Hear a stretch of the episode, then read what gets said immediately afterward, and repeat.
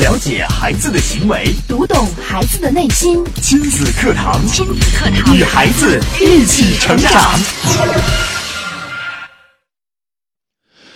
刘新泽是一名三年级的小学生，虽然十岁了，但是因为长得小，胆子也小，经常被高年级同学欺负，却不敢告诉家长。像刘新泽一样的孩子，在生活中并不鲜见。本期节目，我们来关注怎样，呃，理解孩子的成长之走进孩子的内心，才能让孩子远离伤害。今天进入关注理解孩子的成长之走进孩子的内心，才能让孩子远离伤害。主讲嘉宾，亲子课堂创始人、亲子教育专家狄兰老师，欢迎关注收听。我是主持人袁明阳，我是主持人吴化。来有请狄兰老师，狄兰老师您好，明阳好，吴化好，听众朋友大家好。嗯，今天讲的这个其实是有一个新闻背景的，我们刚刚也听到了一个。三年级小学生刘新泽的故事。嗯，这个孩子呢，也就仅仅有十岁。这是发生在呃大庆的某小学三年级的一个孩子身上的事情。大家在网上搜一搜的话，都可以看到啊。呃，因为他长得小，个子也就显得小。因为有的孩子的发育呢，有快有慢啊。呃，因此呢，就是因为个头小吧，就被高年级的同学欺负。但是一直以来呢。这个小新泽呢，也不敢告诉他的爸爸妈妈。最近呢，他更是被恐吓威胁，吃下了铅笔芯儿。说这个，呃，也就是在九月份发生的事情哈。九月二十三号晚上呢，他和姐姐一起吃饭的时候呢，突然感觉到这个头晕啊、恶心呐，就跑到了厕所。姐姐呢，就叫母亲也过去，在卫生间看到。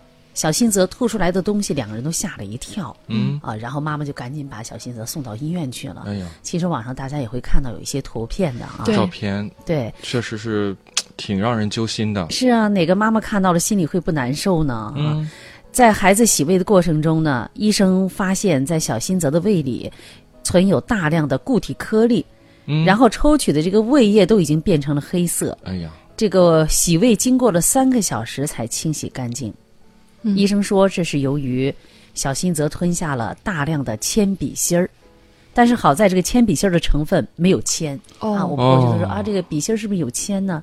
现在呢，我们知道这个孩子用的这铅笔啊，笔芯都是无铅的。哎呀，这是保障安全的哈。是，幸好没有铅的成分，孩子才没有中毒的现象。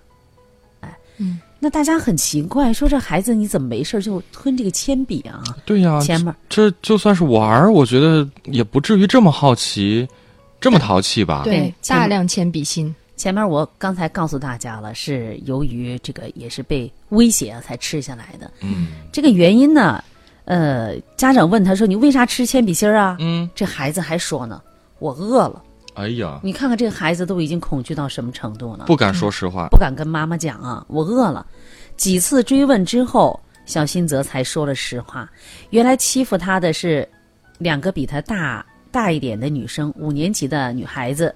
几个孩子呢，平时都是在一起玩儿，嗯，而且在一起吃饭啊。比如可能是在中午的时候，在午托班的时候啊啊，就在一起吃饭。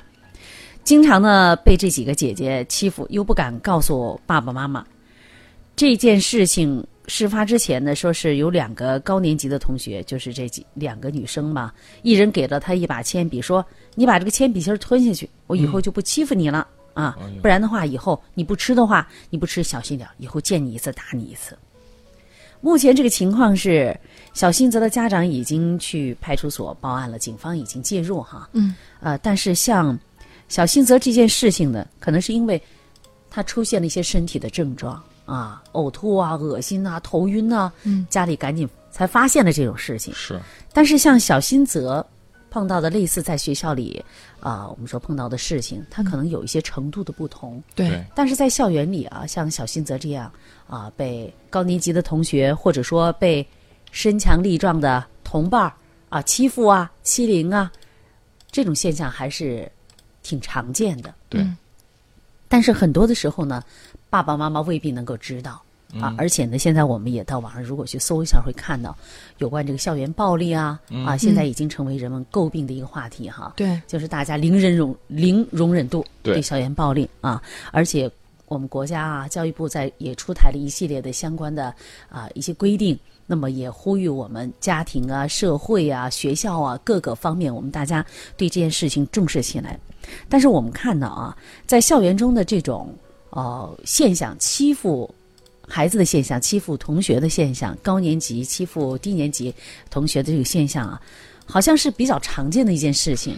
是因为它还具有一定的隐蔽性。如果家长不是全程监控着的话，其实你很难发现对孩子，你看到最后都出现这么严重的事情了，他还不敢承认。所以去发现呢，或者说是治理它、去规范它，也是一件挺让人头疼的事情哈。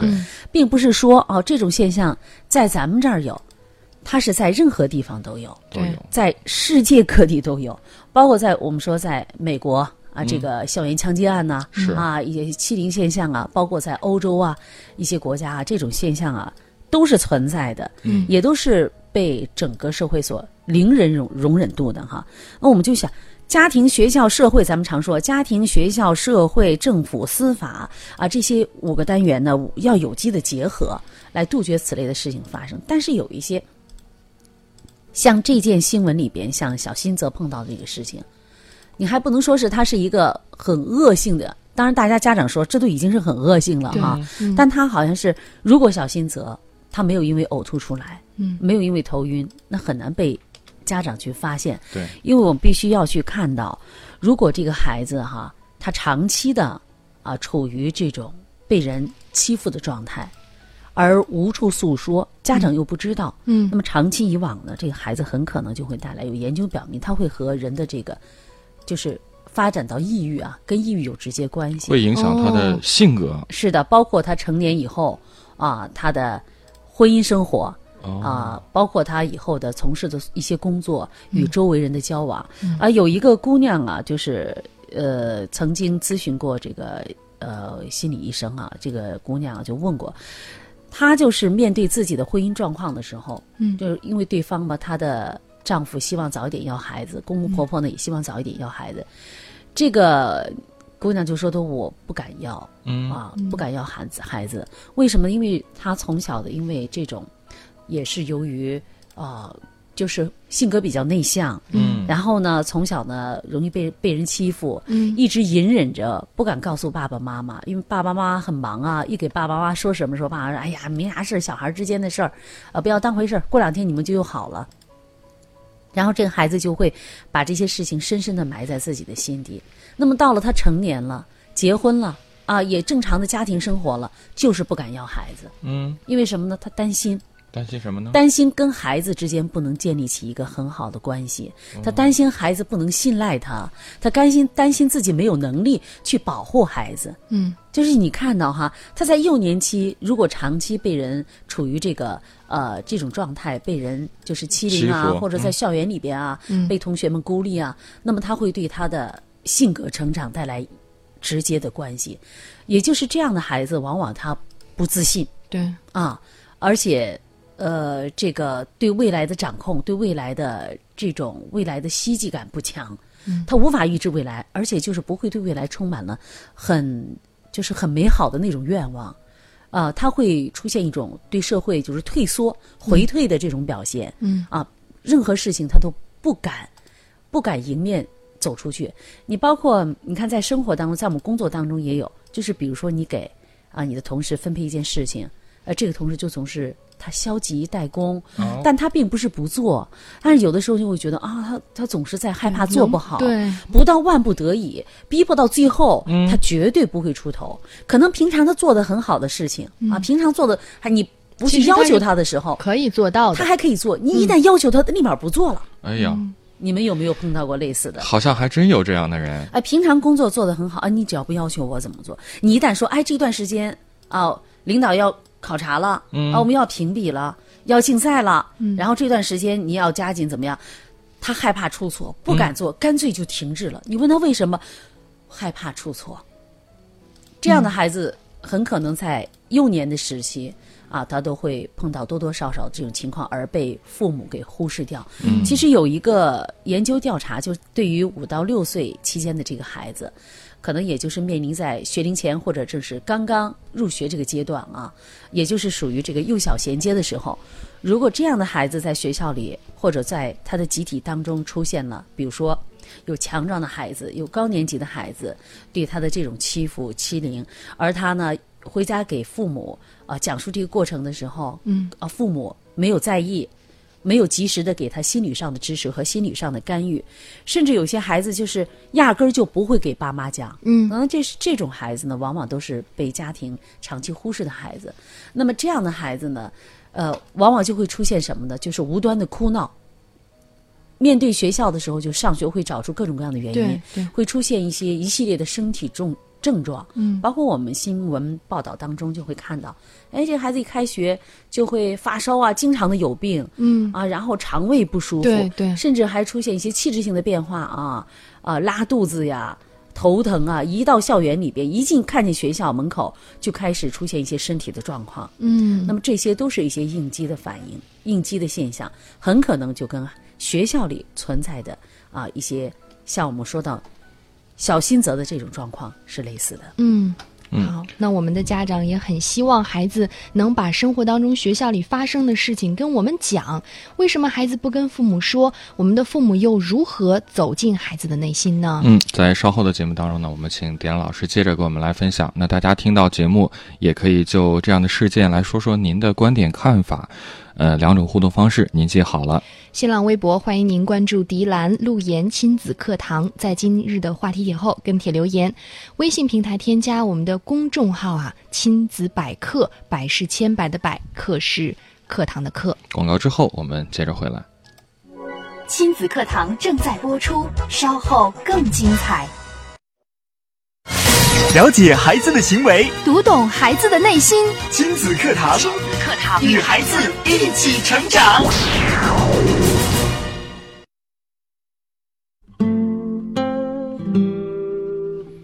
好，欢迎回到正在播出的亲子课堂。今天的亲子课堂为大家邀请到亲子课堂创始人、亲子教育专家迪兰老师带来的话题：理解孩子的成长之走进孩子的内心，才能让孩子远离伤害。呃，我们也是从近期这个发生的一件刘鑫泽的事件呀说开来。呃，刘刘鑫泽呢才十岁，可是他身上发生的这个事件，我觉得却不真的不是个例。在生活中这样的事情可能真的很多，也可能有很多事件没有鑫泽这样呃这么恶劣，但是却一样对孩子日后的身心的发展有着非常深远的影响。嗯到底我们该如何去规避呢？嗯，像欺凌现象，它不仅仅说是肢体上的，是。因为肢体上的往往都是发生在男孩子和男孩子之间的。对。啊、我记得在一期理解孩子的成长有关孩子之间的友谊这个话题里，嗯。我探讨过这一部分哈。嗯。呃，对于女孩子之间来说，其实她的软暴力，那也就是语言方面的攻击，比如说嘲弄啊、嗯。啊打击啊，然后恐吓、威胁啊，语言方面的，也是给孩子给他的。呃，同伴会带来心理上的压力了。是当然，作为人与人之间的矛盾是难免会产生的哈。呃，这个人和人会有冲突，因为大千世界芸芸众生嘛，每个人都要产生这千丝万缕的联系。嗯、孩子呢，往往是缺乏这个自主控制的能力，包括情绪方面，因为他心智方面的，我们必须要看到生理的发展呢，它是有一个过程的，包括对于行为能力的控制，包括对情绪方面的控制，这都是需要一个过程的，对啊，包括每一个孩子他成长的家庭背景、嗯所处的周围的环境、他的同伴的影响，是这些方方面面的因素，它都是一个孩子行为表现出来的蛛丝马迹对啊。当然，并不是说哦，你这个这个成长环境不好了，你就可以肆意妄为了，这肯定是不可以的。嗯、包括你看，我们说到像小新泽，他的家长已经向派出所报案了，警方已经介入了。嗯但是我们肯定要看到，这些都是未成年的孩子，是我们要去通过这些孩子他的行为表现的一些行为模式背后去探讨他的原因何在。嗯，所以呢，我就想问两位主持人说，你们去分一下这几个女孩子为什么会有这种行为？对，这对于这个施暴者来说，也是需要我们关注的。对呀、那或者我这样问嗯米娅和吴化吧，嗯就是生活的常态应该是什么样的？就是我们每个人喜欢的那种生活的常态应该是什么样的？我觉得应该和风细雨，对呀和风细雨哈。尤这个其是对于小学阶段的孩子，那是童年呢，就应该是快快乐乐充满欢笑、快乐、幸福的呀。啊，就像我想跟吴华跟明阳在一起，我们在一起就应该是嗯，玩游戏呀、很和谐的，是吧？我们很很开心，我们做做广播体操，对。然后我们还设计广播体操的每一个环节，然后我们拔得头筹，是吧？是。然后大家很开心，做完之后，哎呀，大家好高兴啊，还发奖品。发完奖品之后呢，我们大家还说，今天晚上我们去 party 一下吧，happy 一下，啊，庆庆祝一下吧。对。对呀、这是生活的常态，对对吧？对，如果生活出现了非常态的状态，嗯。这个孩子，比如说他去欺负别的孩子了，他跟孩子在一起玩游戏，是不是正常的？是正常的。我们大家小姐大姐姐和小弟弟在一起，好，我们今天玩这个游戏，玩那个游戏，嗯，这是正常正常的。当他出现非正常的状态的时候，那么说明什么问题存在了？说明这些孩子在家庭当中也是非正常的状态。说明环境，嗯他所处的环境是有问题了，嗯是吧？嗯，所以有一些研究就表明啊，嗯这个往往呢出现一些攻击性行为的一些孩子，他在家里边，他的家庭里边，嗯。往往都是，往往都会有什么样的经历呢？这个孩子嗯，被辱骂过，就是受害者在家庭在家庭里啊，嗯。呃，被辱骂过，嗯。被体罚过，对、嗯。被暴打过，嗯。啊，一定会面对过面对过这样的惩罚行为，嗯。一定他接受过。而这样的孩子，往往在家庭里边呢，他跟父母之间的互动模式呢，也都会以这种攻击性的现情况出现，这种行为模式。嗯可能妈妈啪一巴掌打过去，这个孩子就啪一巴掌照着妈妈也打过来。这妈妈吵他，他还会歇斯底里。嗯嗯啊，这个你看咱们生活当中哈，有一些孩子，就是你抱着一个小孩子，啊，突然间这个小孩子哭着闹着，他会怎么样？伸手打你，打妈妈，就揪妈妈头发，打呀，哭着打着，我们会看到，有然后就会说，哎，这个孩子怎么这么不懂事啊？但是当这个孩子，这个妈妈情绪很平和的时候，啊，这个孩子情绪很很平和的时候，他很开心的时候，他会这样去打，不会打人吗？不会，就是当他的情绪一定有周遭有问题的时候，他才会用去挥手、甩妈妈、打妈妈这种现象。那么他用这种方式，其实是什么？是他被在心里压抑了很久的愤懑和情绪解压的一种状态。哦，所以你看到，我们当然在同情小新泽的同时，嗯啊，这小新泽出现了这种情况，那么我们也要去追问一下，嗯，那两个五让他年级的对五年级的姐姐，嗯威逼他吃下铅笔芯的这两个小姑娘，嗯她们的家庭成长的背景是什么样的？你要去看到这些。当然，这是我们说作为一个媒体人，作为我们一个节目，我们亲子课堂，他是有责任去分析这些。那么也让呃，如果像这两个姑娘，她的家庭当中，她的爸爸妈妈能够认识到，肯定的。你想，这两个孩子让小新泽吞下了铅笔，嗯啊，这警方也介入了，学校也介入了，呃，这个新泽家庭也介入了，这两个姑娘家庭一定会知道的，对对吧？对那么这两个姑娘在家庭里面对的是什么样的状态呢？嗯啊，如果说这个家庭不能够很好的去解决这种方式，那么只是暂时的解决了这个问题，嗯，那么很可能对这两个姑娘，她可能内心里面会埋下什么样的种子？那种愤恨或者不平等等，很有可能这个孩子，因为他，我们必须要去看到一个十岁左右的孩子，因为五年级也就是十一岁，跟你孩子差不多，是他也无法去预料到我这个结果会是什么样。这个孩子因为他的心智还没有达到，我们说那个成人为什么要有未成年的保护法呢？是啊他的心智也达不到，他并不能够理解我这种情况啊。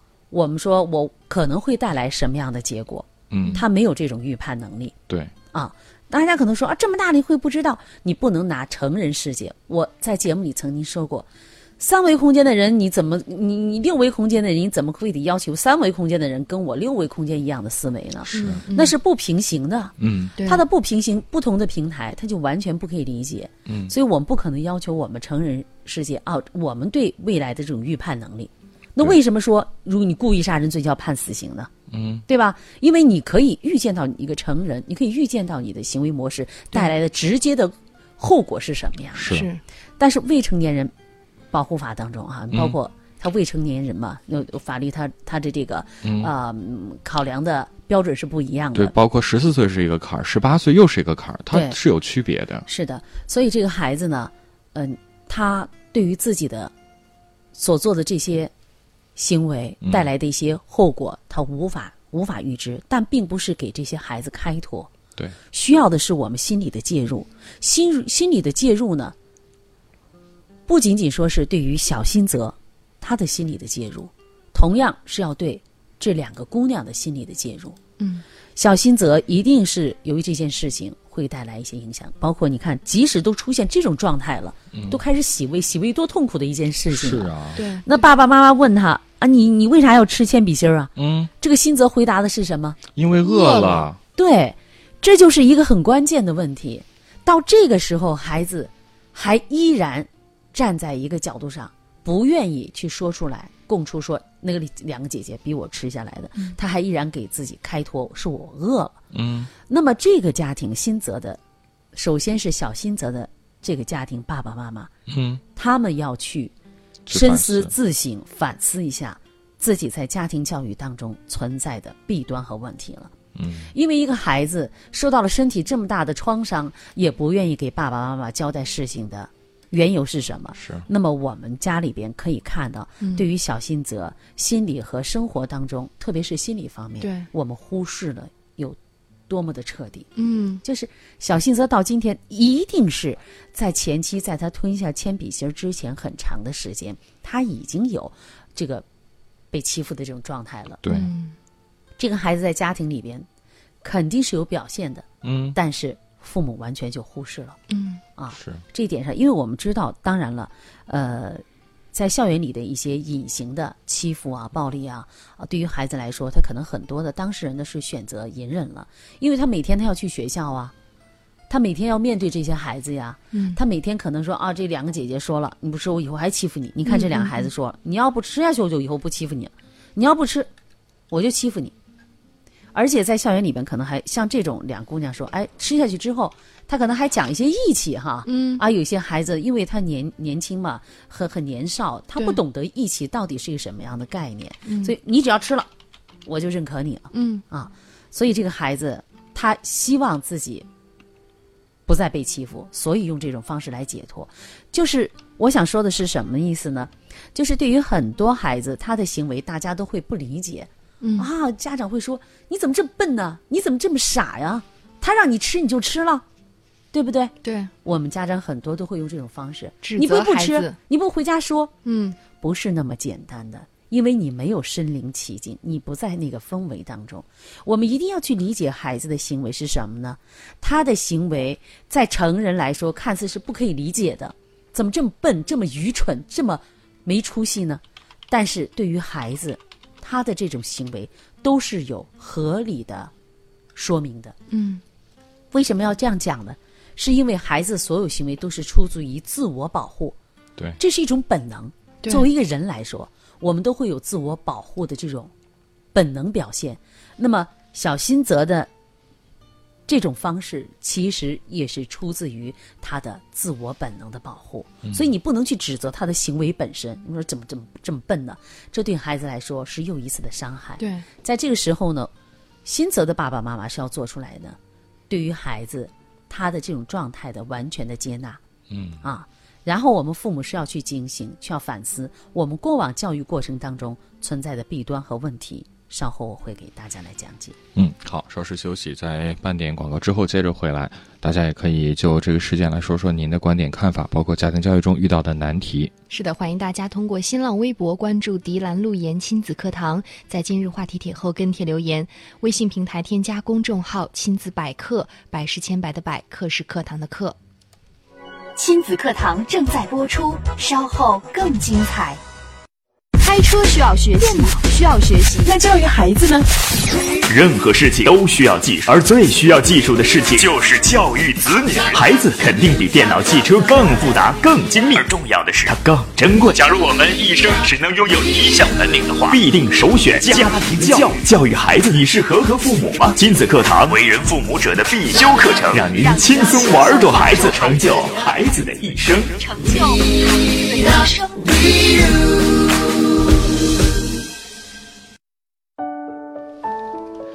欢迎继续回到正在播出的亲子课堂。亲子课堂是全国首档以心理学为基础的专业家庭教育节目，在 FM 九十三点一郑州经济广播的播出时间是每天上午的十点到十一点。您除了可以通过收音机选择 FM 九十三点一或 AM 七幺幺收听节目之外，智能手机用户还可以下载蜻蜓 FM 或喜马拉雅客户端，搜索九三一郑州经济广播来在线收听我们的节目。错过节目在线播出的时段，您还可以通过以上两个 app 搜索“亲子课堂”，找到我们节目往期的录音，来随时随地的进行回听。也欢迎您来关注亲子课堂的官方微信平台“亲子百科”，直接在微信当中啊右上角的加号，点击进入添加公众号那一栏，输入汉字“亲子百科”，百是千百的百，课是课堂的课，加关注之后，每天都有亲子课堂的原创文章，还可以随时参与进亲子课堂的节目互动当中。你的努力，你的工作，你的事业，这一切都为了什么？都为了什么？你一生为之奋斗的目标目标是什么？家庭和孩子。离开了家庭和孩子这一目标，人生会失去意义，我们将不可能幸福。亲子课堂给你一张通往幸福生活的地图。幸福生活的地图。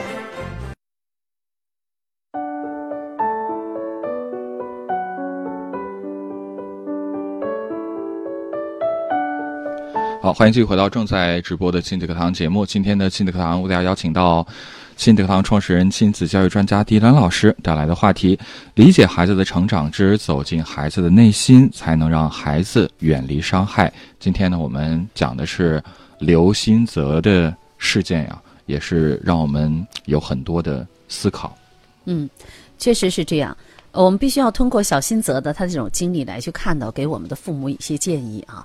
往往在校园里边或者在生活当中被人欺负的孩子，他表现有一个特点，这样的孩子他相对来说比较内向，而他表现的气质呢，比如说他有一些呃释放出来一些信息哈、这些信息是什么呢？这样的孩子要么就落单儿，嗯比，较孤单，对，要么这孩子内向不爱说话，啊、还有就是他很少有朋友，往往呢在课间，特别是在学校里边，课间的时候，别人都在一起玩打打闹闹，这个孩子呢都是一个人独处。嗯，另外有一种孩子表现就是爱哭泣，嗯一弄就爱擦鼻涕。我记得有个电影里边你说啊，妈妈的小鼻涕虫啊，嗯这样的孩子往往就会成为集体攻击的对象，因为孩子不懂，他就拿着你啊，拿着你玩啊，或者就嘲弄的对象。我们说语言的软暴力对和行为方面的硬暴力，嗯这两个方面呢哈。像小新泽这个情况怎么办？那么像这样的孩子，他要去父母要从小去引导孩子交朋友，那么孩家长的这种对孩子的这个示范的作用是非常关键的。当一个孩子有了自己的团队，有了自己的朋友，他就不落单儿了。对，啊，往往呢，你说去欺凌别人的，都是看到哎他弱小。嗯，他一个人孤孤单单的，没人给他撑腰。你看这个动物世界里边也会看到，我们看到纪录片里边，动物世界里边这个老虎啊、狮子啊，嗯，它去捕猎的时候就找那落单儿的。找落单儿的、对软弱的，或者说这个啊，他就呃比较孤寂的，或者这个有问题的，是嗯他都会去寻找这样的。就是作为人，你必须要看到，他也有在孩子成长的过程当中，他有动物的属性一部分的哈。对，他也有要啊，特别是这个身强力壮的孩子，他这个能量就没有没有办法爆发，他怎么办呢？他也要有。那么你就不要给这样的孩子给他提供这样的条件和机会。是所以，当一个孩子，呃，他拥有自己的团队和自己的朋友的时候，实际上他也就做到了保护自我。那么，如果他能够，就是我们现在也讲啊，嗯啊，成人世界里面我们说我们要有人脉关系啊，对吧？对，我们要去建立自己的团队啊，道理其实是一样的。一根筷子轻轻被折断，十根筷子牢牢抱成团。是的嗯，当一个孩子他善于去结交朋友，特别是在团队里边结交的有一定的影响力的这样的朋友的时候，嗯，那么往这个孩子他不会被成为一个被欺凌的对象。对，呃，我记得我孩子在上小学的时候哈，有一个妈妈就曾经过来跑过来对我说：“她说谢谢你啊，她说我知道你是谁谁谁的妈妈。”嗯啊，我说我说对对对，啊说谢谢你啊。说我的孩子经常回家说哈，呃，他一旦跟同学产生冲突、被人欺负的时候，就是你的孩子总是能够站出来保护他 因为他的孩子呢就非常瘦小，弱小一些，虽然说今天的这个孩子已经长到了一米八五的大个头了，哎但是在小学的时候，他完全跟他的年龄不匹配。嗯，就像我们今天谈到这个小新泽这个孩子的情况一样，他十岁了，但是他发育比较迟缓，嗯。啊，他没有达到十岁孩子那个个头，哎。就大家会觉得他很瘦小。那么就有一项研究就表明啊，就往往内隐的孩子，就像我刚才说，爱哭的、孤独的、焦虑的，啊，内向的，呃，落单儿的这样的孩子，往往会就成为，就是一些比较强势的啊这样的孩子，他去欺凌的一些对象，这也是潜在的一些呃危险的因素吧。啊，比如说这个我刚才提讲到，那么我们从小家长就要对孩子。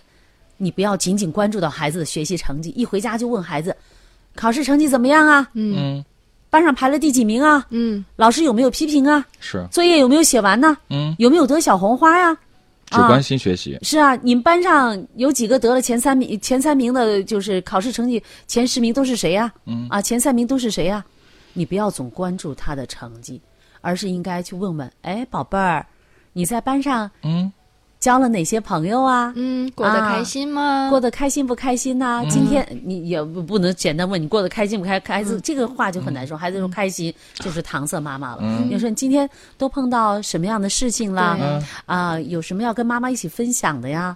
那甚至这个时候呢，你不要就是家长通过咱们的节目啊，亲子课堂，马上就说哦，迪兰老师讲了，我马上就问孩子，你你怎么怎么样哈？你交了几个朋友？这孩子可能说说就不愿意给你讲那么多了。你要是家长要主动的跟孩子分享你工作当中的一些情况，你看今天妈妈认识了一个新朋友，他是什么样的啊？妈妈今天有什么样的烦恼？嗯，你能帮我去，你能帮我分析一下？你可以啊。然后说那。呃，你觉得妈妈最好的朋友是谁？你就要引导他交往的一些方式，包括跟朋友之间交交往的这种方式，带孩子去去看到。而且在家庭里边，假如我们的家长是非常武断的一种行为方式，嗯，面对孩子提出来的一些问题，经常就说你不要给妈妈讲这些，啊，妈妈也忙着了，一边去，你自己事情自己处理，这都是属于很武断的。是长期以往，孩子就会关闭与父母沟通的这个通道。嗯啊，他不愿意跟妈妈讲了，讲这些事情，他只能就像小信泽一样了，即使吞了铅笔，还要说，我我我是饿了，我是饿了，哎呀，那就是在家里，这个爸爸妈妈完全没有跟小信泽有一个良好的沟通亲子模式，对，所以才造成了可能就以往的小信泽第一次被这两个姑娘、这两个五年级的孩子欺负的时候，嗯，他可能回家给妈妈讲了，对，妈妈今天一定会有这种情况。今天有两个姐姐对我说什么什么，妈说：“哎呀，逗你玩，以后不要理他们那么多，你你你以后远离他们，不要跟他们玩了。嗯家长们千万不要这么轻易的、武断的下这样的结论，把这样的权利去交给孩子，让他去解决。当孩子问父母，就爸妈妈今天有两个姐姐欺负我的时候，其实是在告诉你，他没有能力去解决这种问题了。对，他没有办法去疏导了，他在寻求爸爸妈妈对他的支持，就是在这个时候，你一定要站出来，你要问一问，哦，他们是对你怎么样了？嗯，到底发生什么事儿了？对，如果你还要去说，需要妈妈，需要妈妈站出来跟你一起去解决这个问题吗？嗯，这个孩子如果说啊不需要，那不需要，那你准备怎么样解决呀？嗯，啊，这就是循序渐进的过程。对，这个孩子就会说哦，我会怎么样，给他怎么样。哦，你这个时候你可以建议，对你不要说这样不行，那样不可以，嗯，你可以委婉的先听孩子的，然后说，那假如我们用这种方法方方法会怎么样呢？嗯，多用一些问句，对，让孩子给出答案，而不是父母直接给出答案。你一旦经常性的给孩子答案，孩子就不会主动去思考问题的解决了。是的，如果说孩子对你说了，你说啊，我孩子讲我不用，妈妈你不用出面，那么这个问题显而易见，孩子仅仅说在你这儿得到一些信息，让你得到认可，跟他参与一下。如果这孩子说：“妈妈，我害怕他们老是欺负我。”这个时候，父母绝不可以掉以轻心，一定要站出来，要去学校里边，要去了解一下学校发生了什么样的事情，通过老师，甚至要直接跟这两个孩子。那么，我们曾经给大家建议了，比如说。有一段时间，不是说我去一次就可以了，去了一次之后，还要有一段时间，比如说有一个月的时间，你要陪伴着孩子一起去上学，嗯，你要去关注他在学校里的情况，你要经常的去了解这些孩子，才知道哦，他的妈妈、他的爸爸不是一锤子买卖，不是一下子来，而是他天天都在关注。对，那么毕竟在成人世界里面，孩子他就怎么样，他还是还是是就是惧怕于。成人的这种行为的，是的，他会对这种行为方式会会有退缩，这就是我们必须要去关注。只有在这个样子，才可能才可以呵护住孩子身心的健康，不畏惧于在学校的生活。嗯，好，谢谢迪安老师精彩的讲解，非常细致啊，从这个具体的呃，包括这个理论，又从具体的方法给大家了很多指导，教我们如何去走进孩子的内心，让孩子去远离伤害。那时间关系，我们今天的节目就只能到这儿了。非常感谢迪安老师给我们带来了非常紧的一期节目，也希望这期节目可以给更多的听众以触动、以思考。好，那今天的亲子堂就是这样，也感谢大家的关注和收听。明天的同一时间，亲子堂和你不见不散。